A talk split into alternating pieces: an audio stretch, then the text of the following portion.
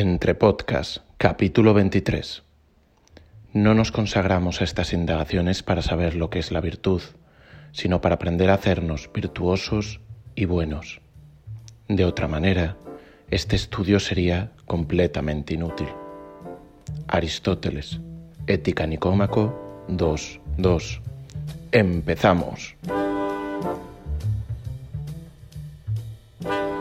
Bienvenidos a Entre Podcast, donde cada semana dos amigos se sientan a hablar sobre podcast. Yo soy Edu Garriga Yo, Telmo Cillero. y juntos os invitamos a participar en la conversación. Telmo, buenos días, ¿cómo estás? Muy buenos días, Edu. La verdad es que yo estoy fenomenal. No me puedo quejar. Ha sido una semana muy diferente para mí, pero hoy me he levantado con, con un extra de energía. Yo creo que era simplemente el mero hecho de saber que iba a verte y hablar contigo, que ya era como la mejor pastilla para empezar un viernes apoteósico. Además nos acompaña, como no podría ser de otra manera en línea, eh, es que me gusta cómo te empiezas a reír cuando ves que miro por la ventana. Es que, El- aparte, has, has construido un speech que ahora te lo voy a cortar, pero iba como guionizado, casi, casi. Pareces un locutor de radio ya, Telmo. ¿Te Perdona, imaginas? Te, eh, te- te he cortado, te he cortado el parte, dime. Nada, no te preocupes. El- es la magia, es la magia de la radio, Edu. Es la magia de la radio. Nada, un día fantástico. La verdad es que tenemos sol, lo cual no se pronosticaba a mediados de semana cuando llovía mucho. Entonces, pues, ¿qué más se puede pedir? ¿Qué más se puede pedir, verdad? Oye, ¿cómo, cómo hacéis los pl- planes los gallegos? Es decir, ¿no podéis hacer planes de una semana a otra para ir a hacer una barbacoa? Porque, ¿no? ¿O qué? ¿Cómo, cómo funciona cuando, cuando el tiempo es tan inestable? Yo no- es- ahora lo digo en serio, no, Mm. no tengo ese, ese conocimiento. ¿Sabes cómo los esquimales que saben diferenciar Mm. 17 tipos de blancos? Pues ese, ese conocimiento del, del medio yo no lo tengo. Aquí quedamos y quedamos, ¿no? Claro, No sé es que si- yo creo que aquí la pregunta clave sería, Edu, ¿qué es una barbacoa? Coméntame qué es ese objeto extraño que no conozco y qué, y qué involucra, qué tipo de evento social involucra. Vale. Pues mira, muy probablemente nuestro, no- no invitado, nuestro invitado virtual de hoy podría hacer buena cuenta de lo que es una barbacoa por su procedencia, ¿no? Efectivamente. Sí, sí. Yo, sinceramente, podría introducirlo yo, pero casi hasta te voy a dejar que lo introduzcas tú porque me consta que lo hiciste muy bien en el anterior podcast. Pues qué... Y, y cuando qué se trata de barbacoas, el conocimiento que tienes tú seguramente es infinitamente superior que el mío. que, respondiendo, Oye, está- que respondiendo a tu pregunta, respondiendo a tu pregunta, o haces planes de dos días en dos días como mucho, o sabes que si planificas con una semana de antelación, tienes que estar pensando en, en un condicional que es si el tiempo lo permite. Vale, hay un plan B, ¿eh? Siempre. Eso es. Pues, a ver, eh, parece que casi está como medio guionizado hoy esto y va a ser el programa más random de la historia de Entre Podcast porque el, al- el no invitado otra vez, no es un invitado, ojalá. Estamos partiendo de un podcast que se llama Aprender de Grandes, eh, de un señor que no dice su nombre en ningún momento del podcast, lo hemos tenido que buscar, que se llama Jerry Garbulski. Ah, o Garbulsky, yo creo que es Garbulski porque es argentino, así que me imagino que lo pronunciarán con fonética española. Eh, no busquéis Jerry Garbulski porque el nombre del, del episodio lleva el nombre del invitado, que ahí es donde vamos a ir, que es Mariano Sigman, si no me equivoco. Mariano Sig- Sigman, Sigman con G. Y es un neurocientífico Científico experto en neurociencia, divulgador, TED Global Speaker, bueno, un tío con un discurso muy interesante, argentino, que vive en Madrid. Os recomiendo mucho este podcast, es el 64 de Aprender de Grandes. Es un formato pregunta-respuesta con el que ya nos hemos encontrado alguna vez. Es un formato muy desagradecido para comentar porque se hablan de muchos temas. Todos o casi todos giran en torno al papel de la ciencia en cuanto al desarrollo cognitivo y posibles efectos que puede eso acarrear. Un poco parecido, no sé si te ha pasado, un poco parecido al podcast que hicimos tal vez con eh, Yuval Noah Harari, con mi gran amigo Yuval Nova Harari, que toca estos temas de... Íntimo. de sí, y, sí, y, futuros posibles, ¿no? De hacia dónde puede ir la civilización, hacia dónde puede ir el, el uso de tecnología, inteligencia artificial, uh, autoconsciencia o máquinas conscientes, qué es la consciencia, un poco eso, ¿no? Y luego acaba pues haciendo un pequeño retrato, una pequeña radiografía de cómo un argentino con un nivel intelectual muy alto, por cierto, y un nivel académico muy alto, como un argentino de estas características entiende y ve Madrid o España, porque él ahora mismo está viviendo en Madrid. ¿no? Incluso se pone en temas que no sé si vamos a querer entrar de la, relación Cataluña-España. Ah, eso nos viene como anillo al dedo porque como buen argentino me imagino que será un gran fan de los asados Así que podría ser incluso él quien nos explicara lo que es una barbacoa a nuestra buena gente de Galicia, pero no, no va a ser él. Y no sé, no sé, hay muchos temas aquí que desgranar. Telmo, si quieres arrancar con alguno, uh, lo tienes mucho más fresco que, que, yo, me has dicho el podcast que te lo leíste. Ah, ostras, me acaba de venir como un mega flash Ahora voy a hacer una, una, rompedura de, cerebro a todo el mundo y audiencia, Telmo, a todo Dios. Te has quitado el WhatsApp, tío. O sea, no te lo he preguntado antes. no te lo he preguntado antes en, casi siempre, ahora lo explico a la audiencia. Hablamos como media hora antes del podcast y yo pensaba, le tengo que preguntarlo del WhatsApp. Y me lo dijo Ekai. Claro, yo toda la semana, ¿por qué me escribe por email Telmo? ¿Por qué me manda el audio por email Telmo? No me lo dijiste, me lo dijo Ekai que te, que te has quitado el WhatsApp. Bueno, en mi defensa sí que te lo dije, ¿eh? Quizás. sí, sí que te lo dije. Sí que es cierto que yo creo que antes de hablar contigo hablé con Ekai, porque él estuvo aquí el, el sábado. El sábado y el domingo. Pero eh, te envié dos correos, posiblemente uno de ellos, el primero, fue el que mm, miraste un poquito más por encima y el segundo, que era el que llevaba los audios, fue el que, el que reenviaste, posiblemente, que te ponía. Bueno, Edu, eh, perdona que te lo envié hoy, pero eh, he eliminado a lo largo de esta semana el WhatsApp y, y básicamente vamos a ver cómo sale el experimento. Pues sí, ese ha sido un, experimento que, ya veremos cómo, va saliendo. Realmente no es muy diferente a lo que ya tenía antes, porque realmente, y esto ya lo hemos hablado en el pasado y tú lo sabes, no entraba en WhatsApp excepto de manera muy esporádica si teníamos que hablar alguna cosa nosotros y no lo utilizaba para básicamente otra cosa que para a lo mejor dos o tres conversaciones. La verdad es que simplemente era crónica de una muerte anunciada y la, aquellas personas que, que, me quieren contactar y que saben que me pueden contactar tienen otros mecanismos. De hecho, sucedió una cosa, y es gracioso porque yo no lo pensé, pero claro, es que está... ¿Dirías que es definitivo? ¿Dirías que es definitivo o estás en modo experimentación todavía? No lo sé, depende de si me limita o no para, para aquellas dos, tres conversaciones pues que, que realmente seguía de manera, de manera habitual, ¿no? Pero me pasó una cosa, porque este, mm, esta semana fue mi cumpleaños. Y claro, no lo pensé, porque de hecho eh, sucedió que mi madrina me escribió por WhatsApp. Y yo sé que me escribió por WhatsApp porque, porque me envió un email poniendo, bueno, te felicité por WhatsApp, pero como sé que no lo vas a leer, te envío, te envío este correo. O sea que fabuloso, simplemente fabuloso. Pues sí, ese ha sido un evento.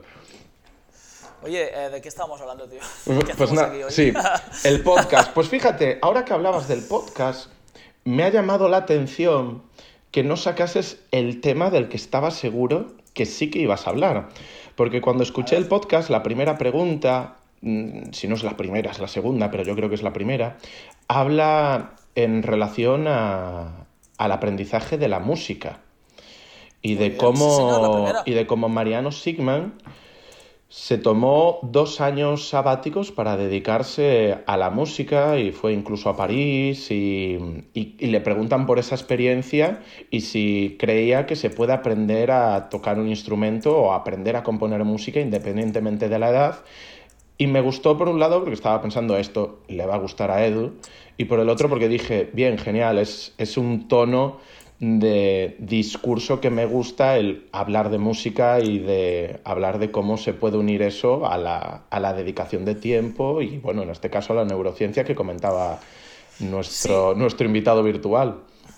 El tío es, es, a ver, yo, que, yo me imagino que la diferencia entre científico y eh, divulgador científico es el, el, tono del discurso, ¿no? Y él, como buen divulgador, no digo que no tenga, no pueda tener un tono en ciertos ambientes académicos, pues mucho más científico, pero tiene un tono muy ameno y es muy fácil uh, entrar en su discurso. Realmente lo pone, lo pone muy fácil. No es para nada que no, que no asuste la palabra neurociencia, o sea, más que a mí nos puede asustar y realmente el podcast es, es una gozada.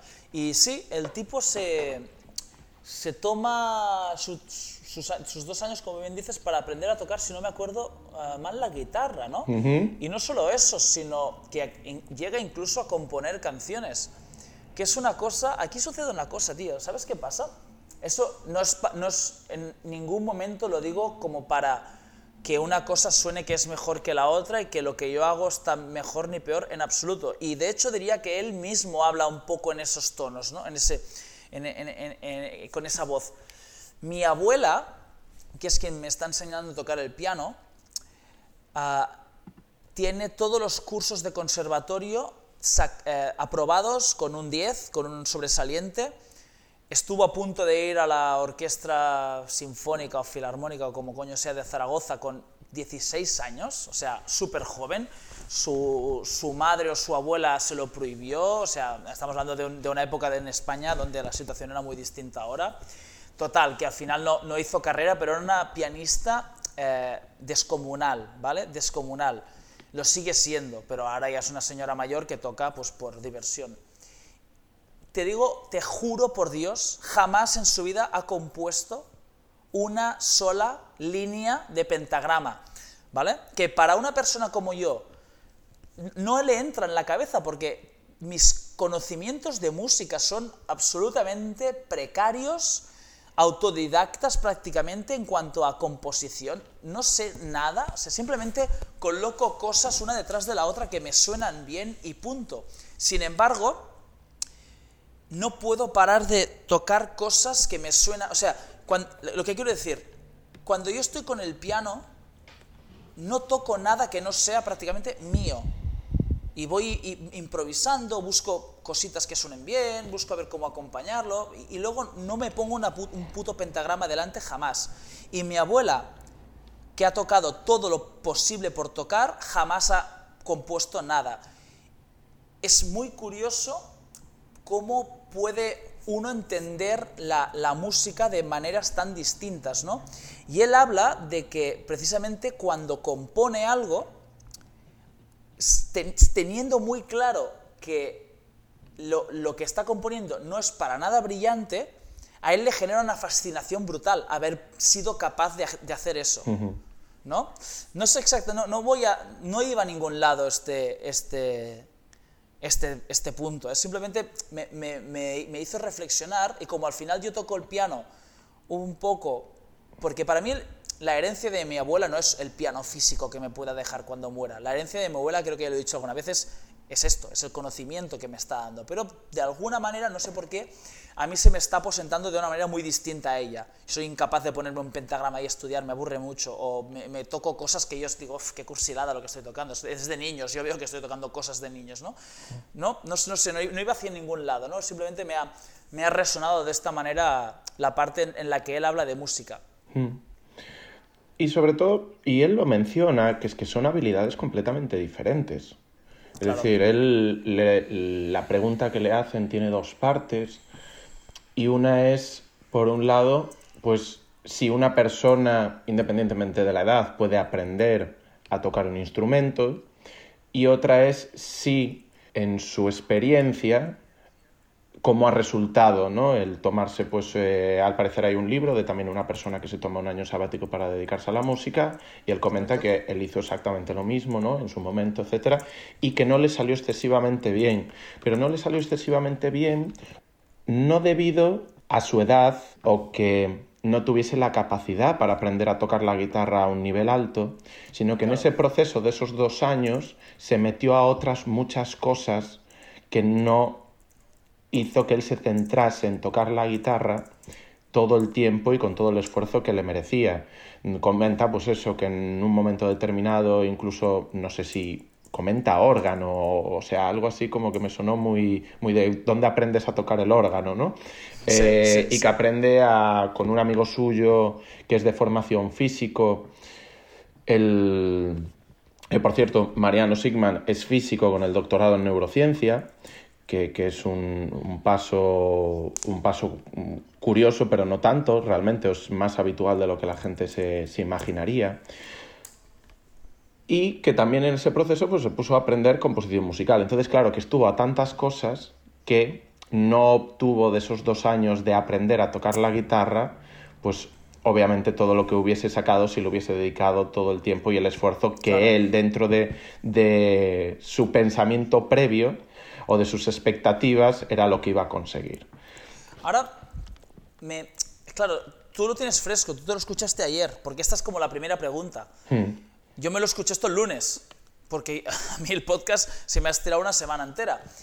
Y no me acuerdo exactamente ¿eh? de, su respuesta concreta, pero sí que la pregunta le, le hacen, o sea, la pregunta que le hacen es si él nota o algo así, ¿no? Que, se crean conexiones mm. neuronales, ¿no? Cierto. Y él dice que, que notar físicamente cómo se crea una conexión neuronal no se puede notar, pero no sé si dice que sí nota que de repente su cabeza funciona de una manera un poco más lúcida o realmente algún tipo de cambio significativo más allá del evidente, ¿no? que es que está mm. aprendiendo a tocar la guitarra. Sí, creo que él lo orienta en, en algo que es obvio, si lo piensas, que es obviamente detectas que estás mejorando porque cada vez lo haces mejor. Básicamente, ¿no? tú coges la guitarra y empiezas con los acordes básicos, después eh, donde puedes tocar los mismos acordes pero de maneras diferentes, después empiezas a trabajar el punteo, después empiezas, no, son diferentes técnicas que vas desarrollando a medida que eres capaz de enviar desde tu cabeza a tus manos pues unas órdenes y que estas órdenes se cumplan, porque es lo, el problema con el desarrollo psicomotor, que una cosa es lo que hacemos a nivel motor de manera involuntaria, pero cuando se trata de hacerlo voluntario, ahí no queda otra que practicar, practicar, practicar, practicar, hasta que eventualmente te van saliendo las cosas.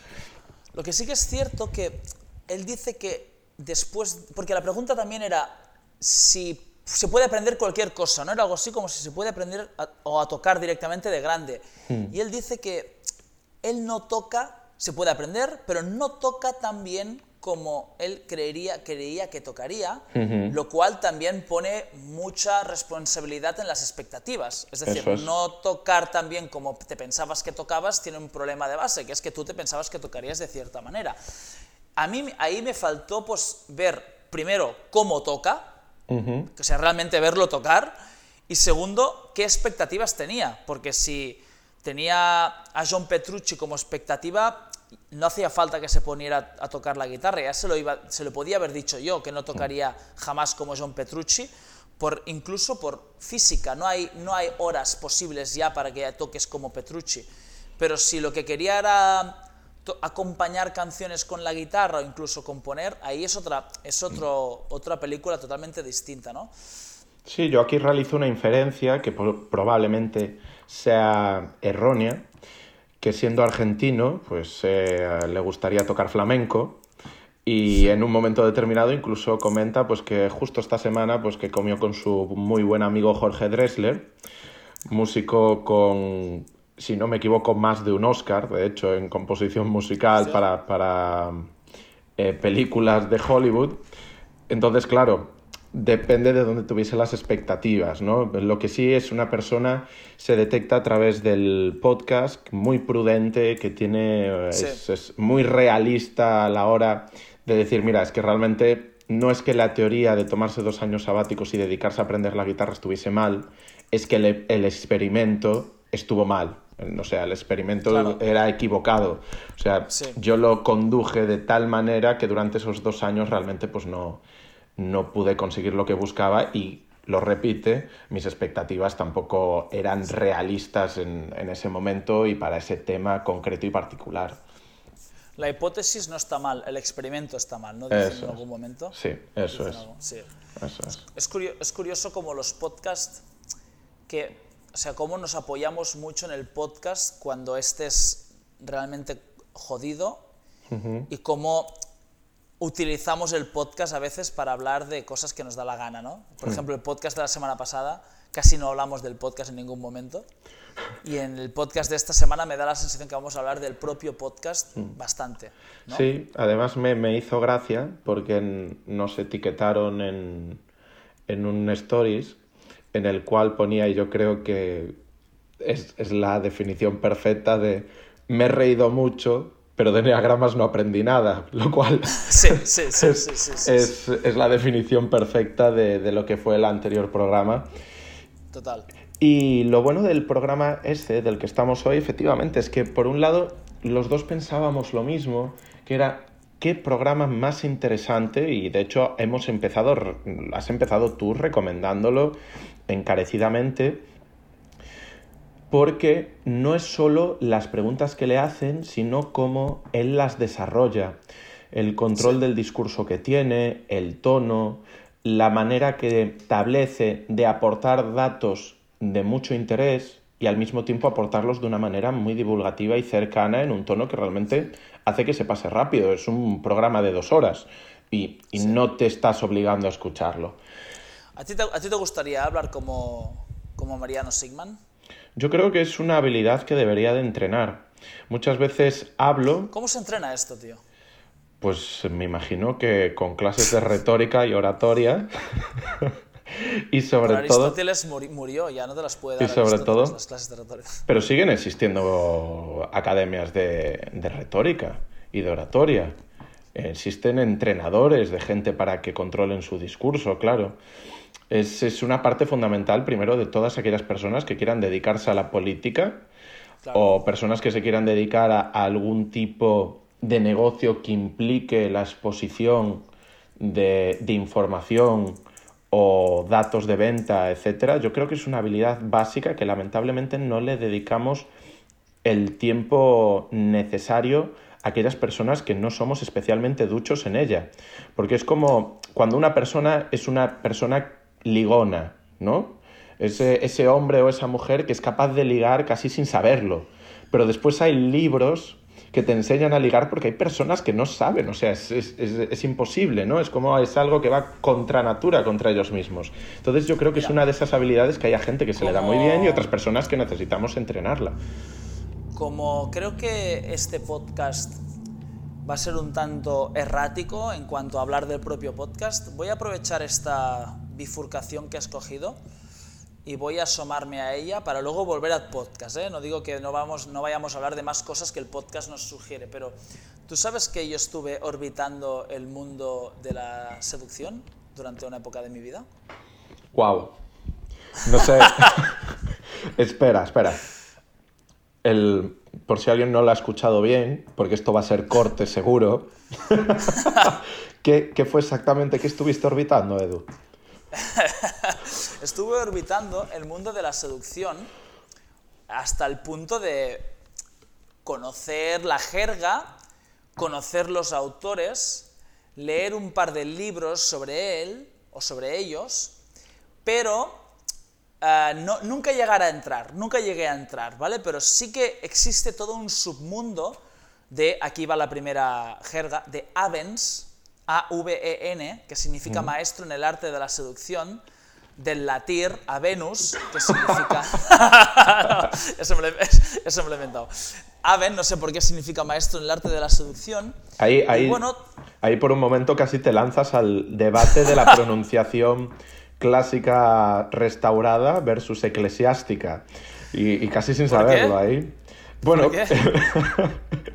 Es que, por ejemplo, la, la pronunciación restaurada del latín, la V, se pronuncia como we, we. Y en, y en la eclesiástica se utiliza más la pronunciación mucho más parecida a la V lo- de- del italiano, intentas- obviamente. tú intentas eso de no, de no poner latinismos, pero te, te es absolutamente No, no he utilizado latinismo, simplemente te he dado lo que buscabas porque lo has conseguido gracias a tus dotes en el arte de la seducción. Pues es- escucha, espera, que esto me lo tengo que apuntar. esto se va, esto tiene pinta de ir para corte. Pues mira, es todo un. Hay un underground del mundo de la seducción. Hay una serie de autores, eh, hace muchos años que no sé nada de ellos, eh, pero Uno es, bueno, no expliqué algo así cuando hablamos de Motley Crue. O sea, el libro de Motley Crue está escrito por un tipo que se llama Neil Strauss, que tiene un libro que se llama El Método, en el cual explica cómo él se introdujo en la comunidad seductora de Los Ángeles como, como periodista para investigar sobre sus eh, movidas y cómo acabó él siendo el mejor seductor de Los Ángeles. ¿Vale? El primer gran seductor creo que se llamaba Mystery y se pueden encontrar cositas de él en, YouTube. Y pues su vida particularmente era, pues, eh, indagaban, indagaban en cómo seducir a mujeres y algo que ahora mismo, visto por muchas personas, es terriblemente machista. Y ahora sí que aquí entramos en un terreno peligroso, ¿no? Porque aquí ya, ya las sensibilidades son muy dispares. Pero mi experiencia, y no es personal, o sea, yo nunca entré, me leí eh, Mystery, eh, perdón, el, ah, el método de Mystery, de coño, de Neil Strauss, me intenté leer el Sex Code de Mario Luna y ese sí que no pude, es infumable, que es como el primer gran seductor de España. Y ahí ya veía un punto de cretinez que no me, no me seduzco, valga, la redundancia, no, no entré en Sex Code. Y luego, mi, mi, mayor aproximación, curiosamente, no fue mía, fue de un amigo mío, que se llama, ah, la voy a decir, se llama Gaby, ¿vale? Gaby era, esta es la, esta es la historia bonita de todo, Gaby era el tonto de la clase, literalmente. Gaby era el, tonto, o sea, su máxima aspiración en el instituto era hacer una broma en clase que hiciera eh, reír a la máxima cantidad de gente posible. Y todo a base de vocecitas, imitaciones, pues tal, ¿no? Y catear absolutamente todas las asignaturas posibles. Muy bien. Ahí se queda Gaby, repitiendo curso tras curso, los demás seguimos el nuestro, vamos a la universidad, a mí me explican todo el tema este, un amigo, que es el que me introdujo de alguna manera, empiezo a leer algo, empiezo a este proceso y de repente me vuelvo a encontrar a Gaby. Después de años me lo vuelvo a encontrar en una cafetería. Me saluda, saluda a, a mi amigo, saluda al padre de mi amigo, su lenguaje no verbal, su lenguaje verbal, su discurso, su porte, su atención, su expresión, todo. Digo, este cabrón, tío, que es otra persona. O sea, es otra persona. Y de repente me lo estoy mirando y le digo, Gaby, ¿tú sabes quién es Neil Strauss? Y me dice, hombre, ¿cómo no? Y, luego ahí empecé, ¿no? Digo, tío, es que has hecho un cambio brutal. Y se ve que él no había orbitado, él estaba metido en el puto meollo hasta el fondo, yendo a seminarios que básicamente consistían en quedar un fin de semana en un lugar de España, tomar una serie de teorías sobre la seducción e ir a ponerlo en práctica. Y ahí es donde está el machismo, en cómo se objetiviza a la mujer hasta tal punto que pasa a ser un juego. Y estoy totalmente de acuerdo, eso es muy machista, quedar y hablar de cómo seducir mujeres y por la noche ir a seducir mujeres como si fueran objetos es terriblemente machista. Sin embargo, no quita que la teoría a Gaby le dio la posibilidad de ser una persona totalmente distinta. Es decir, el cambio vino desde dentro hacia afuera. Él no, no, no, no tenía artimañas para seducir mujeres. Convirtió su persona en un ser mucho más apetecible para todo el mundo. O sea, era una persona capaz de presentarse ante un jefe, darle la mano y poder hablar de tú a tú con él. Incluso llegó a estudiar algún tipo de masaje oriental, no me acuerdo exactamente, pero bueno, era, ya tenía que estudiar para una persona que era muy poco dada a los estudios, ¿no? Y yo creo que siendo como casi todo un terreno en el que hay claros y oscuros y habrá gente mucho más digna que otra, hay un trasfondo bastante interesante en todo esto, que al final no deja de ser desarrollo personal, es cómo puedo ser mejor persona, ¿no? y si se aplica correctamente, pues a mi amigo Gaby le funcionó que flipas, que flipas. Es, yo creo que es una definición perfecta de una idea que quedaba plasmada en el podcast previo, que es ese mundo oscuro del coaching, los gurús y el desarrollo personal. Porque además al principio estaba como súper encandilado con, además utilizando unos, unos términos que fácilmente se podían aplicar a una congregación sectaria de prácticamente cualquier tipo, ¿no? Porque en plan, bueno, uno orbita, otro eh, estaba en el meollo, uno como que cosas muy... Y, y después, claro, realmente pues el, el, arte de la seducción pues suena como algo muy llamativo y que te, te, deja por un momento queriendo saber más y luego hacia el final ya no quería absolutamente, no tenía ningún tipo de interés, ¿no? Era, era, era, un poco en esa línea. Pero al principio sí, decía, claro, es que ¿cómo se orbitan algo así? O sea, claro, después lo ibas desarrollando, es que hay gente que queda, hay grupos, hay seminarios y es increíble. Es increíble, cuando, cuando menos he, he, he, descubierto un nuevo mundo ahora mismo escuchándote, la verdad. O sea, no, no, sabías nada tú de esto, ¿eh? No, la verdad es que no. Por un momento no sé si era algo tipo el perfume o algo así, pero... como, el, como el perfume. Como, como la película, ¿sabes? El libro del perfume de, de, que, bueno, es que a lo mejor voy a meter la pata, pero no me acuerdo, como que elegía a las mujeres por su perfume para matarlas o algo así, era como algo muy ¿Correcto? turbio, ¿no? El, Sí. Pues sí, básicamente, era una cosa así que tenía pinta un poquito turbia. Pues lo puede llegar a ser, de hecho lo es en muchos casos, y lo es desde el punto de vista de que si lo utilizas para fines, bueno, como todo, ¿no? Como la fuerza en Star Wars, ¿no? Es igual que dice... O, o como la fuerza en la vida, ¿no? Yo puedo, puedo utilizar la fuerza para hacer el bien o puedo utilizar la vida para hacer el mal. Y sí, Star Wars es un gran ejemplo, y tanto, y tanto, y tanto. Pues sí. ¿Y esto? ¿Qué más, tío? Sí, pero esto, ¿de dónde salía esta digresión en relación con el podcast? Es una gran pregunta, no lo sé. Tú has dicho algo de, de, ma de maestros de la seducción y ahí a mí me ha... Pop, me ha, me ha, me ha me ha, ah, pues claro, ha, efectivamente, me lo de que, era, lo de sí. que son habilidades aprendidas o habilidades innatas, ¿no? Que haya gente, bueno, todas realmente serían aprendidas, solo que unas se aprenden de, de manera no consciente, vale. las otras pues requieren de esa puesta vale. en práctica. Correcto. Y efectivamente, básicamente salió de ahí el tema del arte de la seducción, el cual desconocía completamente. No habla, y ahí sí que, o sea, está bien, ¿no? Y de hecho el podcast se llama Aprender de Grandes, o sea, me imagino que de alguna manera hablarán de eso, de qué capacidad tenemos de adultos de aprender, ¿no? Pero no hablan de, del talento. O sea, yo conozco casos de personas a las que se le ha dado un instrumento uh -huh. y lo han hecho sonar de forma muy natural y muy rápida. Y gente que se le ha dado el mismo instrumento clases y herramientas para que ese instrumento suene y no ha sonado jamás. Es un ejemplo. No ha sonado jamás bien. Claro, y ahí el talento existe, o sea, la predisposición existe a que se te dé bien o mal una cosa, ¿no? Que...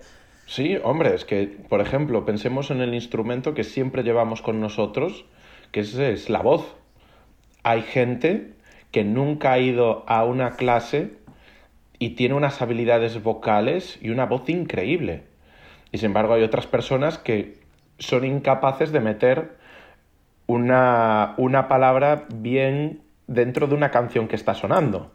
¿no? Es como que siempre va fuera de ritmo, que siempre está desentonando, que siempre utiliza eh, berrea cuando debería de sacar un falseto, ¿no? Es decir, no, no existe no solo el control de las cuerdas vocales, sino que existe sí. esa, ¿cómo se dice? Ese, ese instinto musical. ¿No? que tiene mucha gente y yo creo que gran parte de los de todos los grandes músicos y grandes cantantes del mundo tienen este dominio natural del que se parte un mínimo dominio que te permite después desarrollarte pues, a, a puntos que otras personas necesitarían toda la vida para llegar o que seríamos incapaces de llegar. ¿no? Sí. Eso en el mundo alternativo en el que tú y yo oscilábamos, y no me refiero al del arte de la seducción, la sino del mundo del hardcore, del, del metalcore, eh, metal, el rock, tal, pues bueno, eh, te puedes ocultar un poquito más cuando, cuando tienes la capacidad de meter pues unos guturales o unos, unos claro. grititos controlados por ahí, ¿no? No todos son voces limpias, claro, puedes tienes esos recursos de ocultar tus limitaciones como, como músico, pero bueno. Eh... Oye, Telmo, ¿cuánto dinero, ¿cuánto dinero crees que hace falta para poder ver una foto tuya de, de hardcoreta? O, o incluso más, un vídeo tuyo cantando metalcore. Pues yo creo que vídeos no debe de haber ninguno. Yo creo que vídeos no debe de haber ninguno.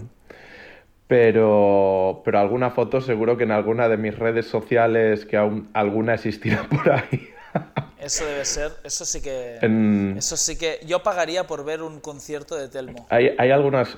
Hay algunas fotos mías, con, tanto con el pelo largo como con el pelo rapado. Es cuestión de buscar como a ti te gusta en lugares oscuros de internet. Oye, siempre, la deep web. siempre podemos hacer una cosa. En nuestro próximo encuentro podemos componer una canción, componer, estoy haciendo el, el, gesto de, comillas, em, una canción y, publicarla online.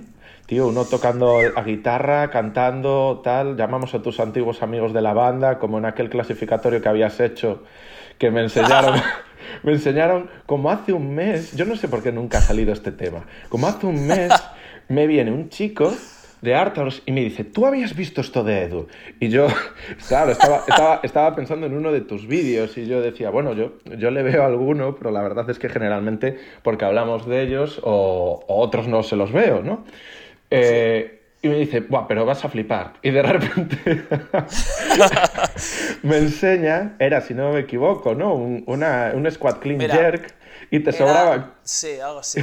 Era buscar la máxima de, qué sé, un power clean, dos front squats, un push jerk o algo así, pero en seis minutos y podías empezar ya con la barra cargada. Claro. Claro, y digo, a mí me sobran 5 minutos 40 aquí de, tiempo, me sobra mucho tiempo.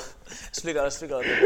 Y de repente, claro, y de repente cambia, efectivamente, haces tu, tu máxima, es que esos clasificatorios son así, ¿no? O sea, tú tienes tu máxima, pues te sobran 5 minutos 40. Y de repente pones la, Ahí es cuando empezaste con tu equipo de media, imagino. sí, sí, sí. sí. pone de repente un... Eh, a toda velocidad y lo siguiente que ves es a Edu con el resto de, sus colegas de la banda pues tocando instrumentos durante lo restante del clasificatorio y dije esto es simplemente genial. Si, si, no, lo si no lo conociese, querría conocerlo. Está en mi canal de YouTube, no en el de 77 Fit, está en el mío, en el, en el mío particular. Sí, bueno, mira, se nos ocurrió. Esas, estas cosas que ahora no haría. Es en plan, eh, teníamos un punto de locura que ahora nos hemos vuelto un poco aburridos. En general, digo, no, no nuestra banda, ni sigo en general, ¿no? Con 25 años estás ahí todo engorilado que decimos aquí, tú, hacemos esto, ensayamos en el box y tal. Y, ahora lo pienso y digo, tú, tú, no sabes lo que es cargar una batería, dos amplis, dos cabezales, instrumentos, montar, desmontar. O sea, claro, cuando lo tienes en el, en, el, en el, local está todo en su sitio, pero montar y desmontar es siempre un coñazo. Pero mira, ahí, ahí queda queda para la historia. Oye, mm. Telmo, vamos a volver, vamos a volver un momento al podcast, ¿vale? Luego, luego nos vamos ya si quieres. Sí. Hay, habla, habla un momento muy interesante en el que, bueno, yo diría que si no es la primera, es la segunda pregunta y la de la música es la primera o la segunda, que introducen incluso una peli que vi a medias porque me quedé dormido, que es Her, que, un tipo que se enamora de una inteligencia artificial. Me encanta esa película, además. Tiene pinta, mm. tiene pinta de, que te, gusta por varias cosas, ¿no? Eh, hablan de eso, ¿no? La gran primera pregunta, ¿no? ¿Es posible la inteligencia artificial? ¿Es, es, una ilusión? ¿Es un miedo? ¿Qué es, no? Y el tipo lo, lo, bueno, lo desmitifica un poco y lo pone como bastante alejado de, la posibilidad, lo pone como una posibilidad muy remota, porque para, pone un ejemplo muy interesante, que es que para, para entender la vida, hemos tenido que ser capaces de reproducir la vida, ¿no? Y eso es prácticamente pues, todos los ejemplos de clonación o de creación de vida sintética o artificial que se han dado. Pero para reproducir la conciencia, o sea, para entenderla, tendríamos que ser capaces de reproducirla o viceversa. Y es un campo que ahora mismo somos incapaces de, mm. conceptualizar, ¿no? ¿Qué es la conciencia? Y de hecho incluso dice que la localizamos en el cerebro, pero no hay ninguna manera de saber que la conciencia está en el cerebro y no en el codo, lo cual realmente te abre un escenario en el que dices, ya, y podría no estar ni tan siquiera dentro de tu propio cuerpo la conciencia, se podría ser mm. una especie de conciencia global del mundo que te rodea y que ese fuera como tú, un conocimiento superior, del cual creo que también mm. habla ah, ese es un tema que a mí me interesa mucho y bueno, es una respuesta que da y, luego se van a la siguiente, ¿no? Que es todas esas experiencias uh, extra, extracorpóreas, ¿no? extrasensoriales que se dan fuera mm. del cuerpo que hasta qué punto no son un tipo de inteligencia, ¿no? un tipo de mm. conciencia. No sé, hay muchos temas que se abren y se cierran que, que, se escapan mucho de, nuestro, de nuestra área de conocimiento, pero que sin duda merecen cuanto menos una reflexión, ¿no? Sí, es que al final, especialmente el tema de la conciencia es un concepto muy etéreo, en el cual sí que es cierto que actualmente desde diferentes eh, perspectivas científicas sabemos, por ejemplo, cómo apagar la conciencia. O sea, sabemos que si desconectamos una parte de nuestro cerebro con otra, si tomamos X medicamentos, somos capaces de apagar esa conciencia, ¿no? O de volverla a encender o de exaltarla, como puede ser pues a través de, de la ayahuasca, por ejemplo, ¿verdad? Tenía que salir en algún otro momento. Tengo una historia buena de la ayahuasca. ¿Sí? otra, otra más. No, es la misma, es la misma. Ah, vale, vale, vale.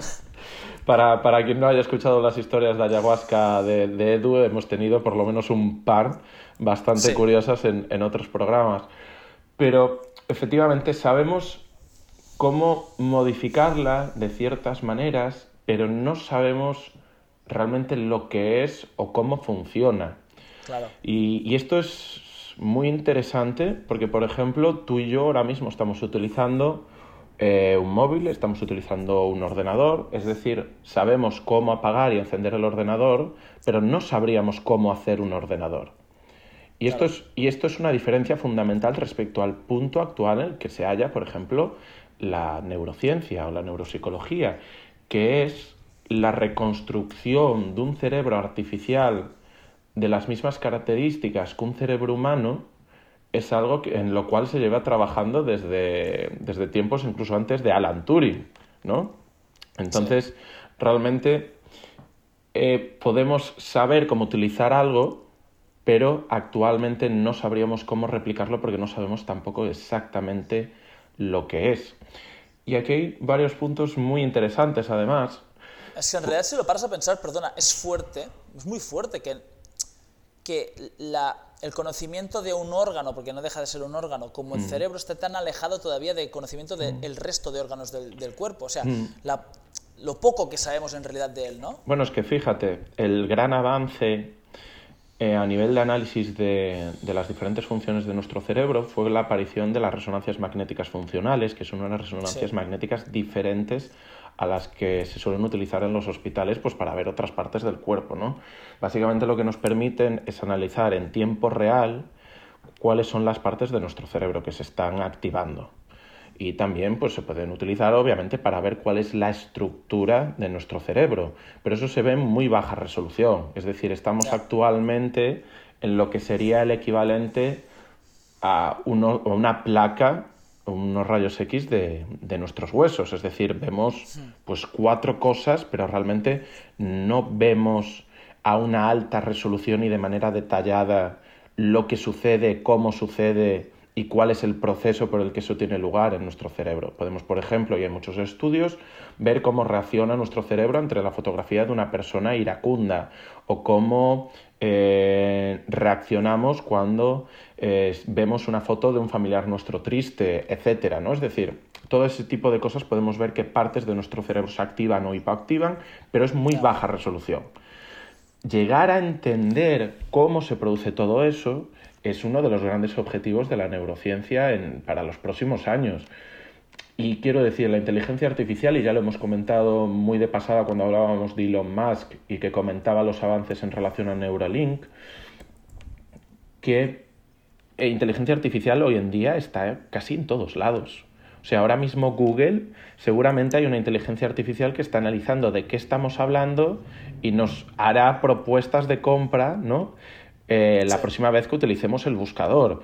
Eh, también hay eh, redes neuronales básicamente funcionando para todo. Las noticias todos los días está saliendo, ¿no? A nada que sigas. Una red neural eh, artificial, pues convierte tus letras eh, clásicas en letras cursivas, con un estilo diociochesco, ¿no? O sea, al, final está, claro. Grandísima palabra, grandísima palabra también. Esa, esa es la palabra, esa es la palabra. Entonces, claro, de ahí a lo que nos imaginamos por las películas de ciencia ficción y que no son más que eso actualmente, que es ciencia ficción, de ver a una persona como tú o como yo, que funcione de la misma manera con un cerebro 100% replicado, eso implicaría que de buenas a primeras tendríamos que saber qué es el 100% de nuestro cerebro y cómo se genera a través de la conciencia. Sí, sí. A mí me, me, Bueno, y el tipo, claro, como buen argentino, se encuentra ahí en una. en una dicotomía que es la de tener muy claro qué es la conciencia, aceptar que hay animales que la tienen, pero a su vez ah, aceptar que desea seguir comiendo vaca, ¿no? Que, mm. que, Mira. enlaza muy bien con el tema de la barbacoa, ¿no? Mm. Con, con, el que hemos abierto. Claro. El, fíjate, ahora, ahora estaba pensando que es un poco lo mismo que sucede eh, con la, la psicofarmacología. Que gran parte de los medicamentos que existen actualmente derivan de un medicamento que en su momento se descubrió de manera totalmente random que ayudaba a, claro efectivamente que ayudaba a mejorar X síntomas, sean positivos o sean negativos, de un trastorno determinado. Entonces, desde ahí se empezó a generar una industria de fármacos para los diferentes trastornos mentales en los cuales realmente el mecanismo que se explica muchas veces es cómo influencian a nuestros sistemas de liberación de dopamina o de serotonina o de otro tipo de neurotransmisores. Pero la explicación es que equilibran nuestros niveles, pero es que nadie sabe cuál es el equilibrio que deberíamos de tener. Claro. ¿No? No hay un, vale, necesitas esta cantidad de serotonina en tu cuerpo para estar bien. Eso no existe. Entonces, se juega muchas veces con cómo influencia un fármaco, en este caso, a nuestro funcionamiento mental, pero no existe una cuantía de realmente lo que tú deberías de tener. Por ejemplo, se supone que debemos de beber 3 litros de agua orientativamente una persona que entrene al día, porque eso es lo que necesitamos.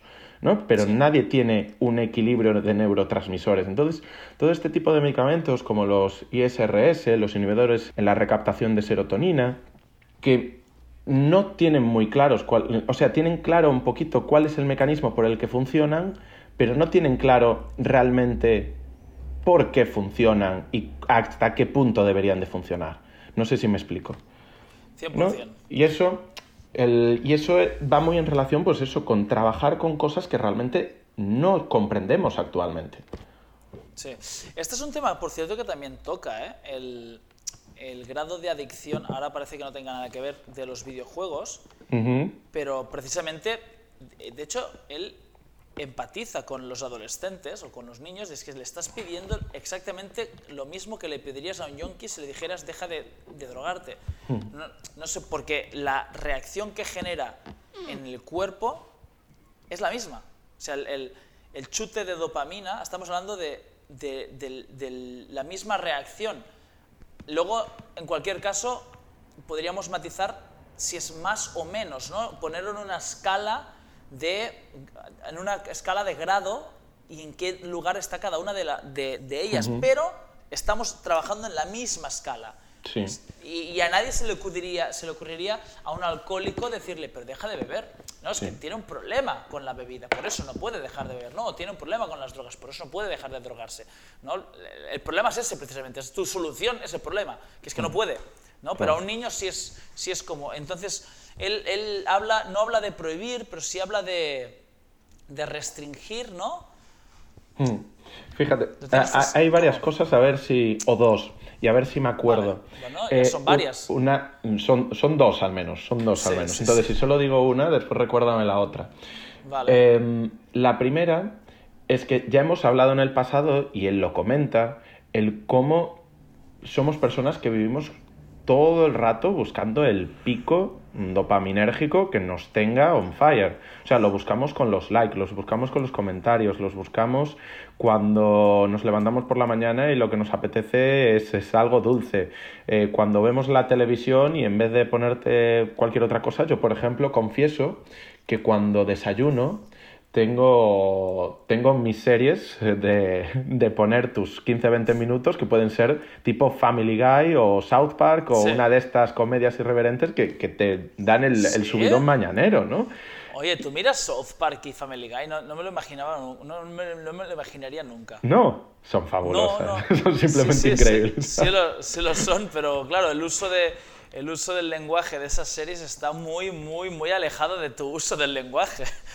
Bueno, pero puedes disfrutar cosas las cuales después no pones en práctica. De hecho, por fortuna, y espero que no exista mucha gente que ponga en práctica las cosas que salen en Padre de Familia o en no, no, no, no, Aunque un Peter Cóptero, la verdad es que no le diría que no. Pero eh, quiero decir que al final vivimos, vivimos con esos subidones y los juegos lo lo, lo, simulan muy bien y cada vez lo simulan mejor. Yo me acuerdo, hubo un cuatrimestre en la universidad que yo no sé cómo saqué los exámenes de esa convocatoria, porque de verdad que estaba de aquella jugando un juego que era eh, Civilization, que es de estrategia por turnos, y en todos los turnos pasaba algo que decías un turno más, un turno más.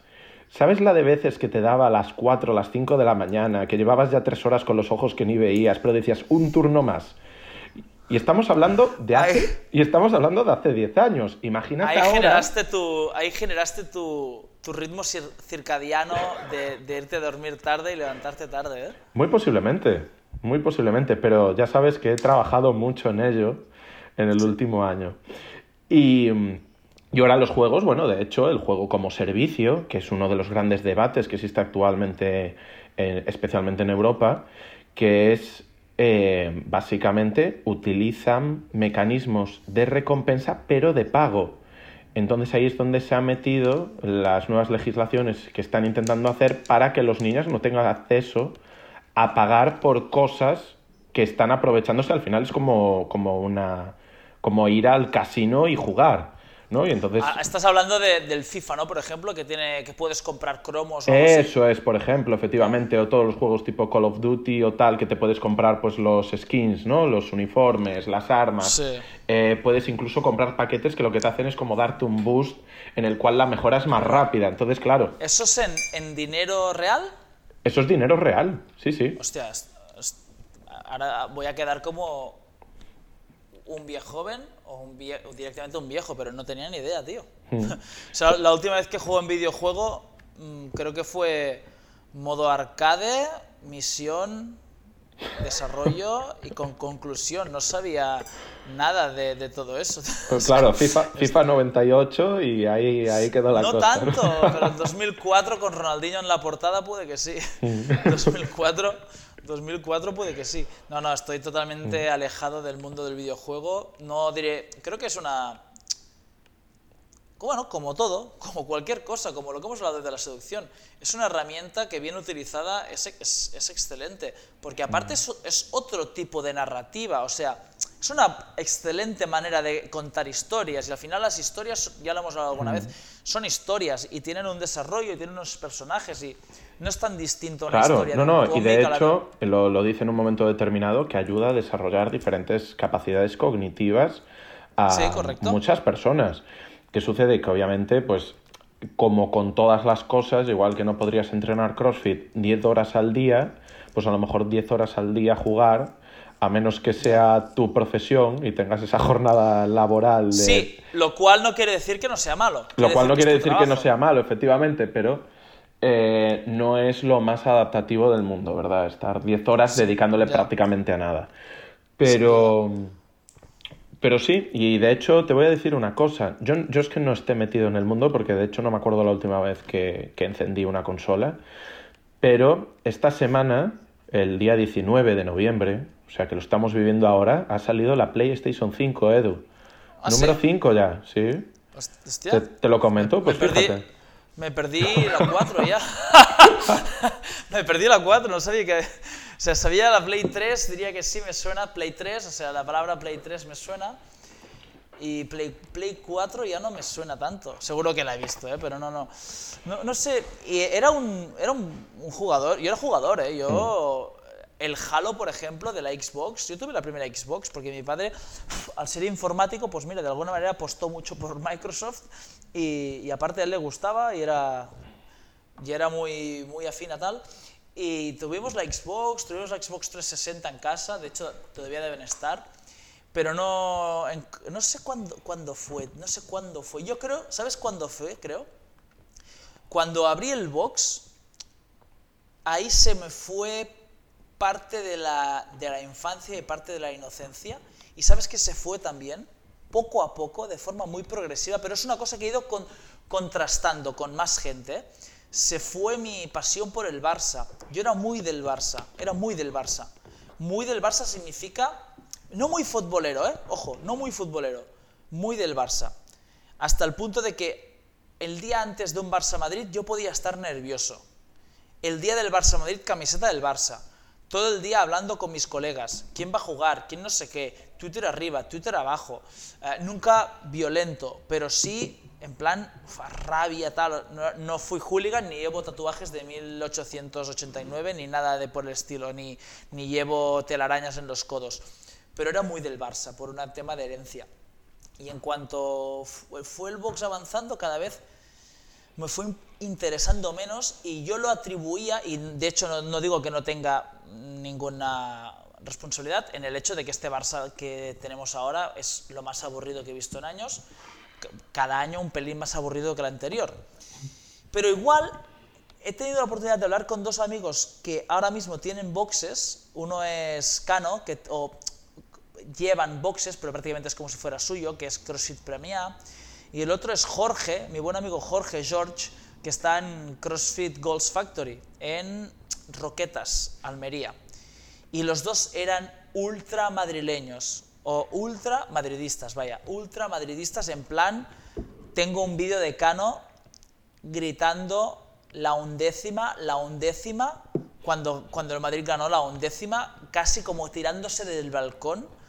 Y, y, George era un hooligan también. No, no, no. George de ponerse malo, de tener que ver el partido solo en casa. Y los dos ahora que están al, al frente de dos boxes, hablarlo y decirles, ¿qué? ¿Qué tal el fútbol? Me dicen, ya no miro fútbol, ya no sé nada, no miro ni los partidos de Champions, no miro ni el clásico, me dijo el otro día Cano, no miro ni el clásico.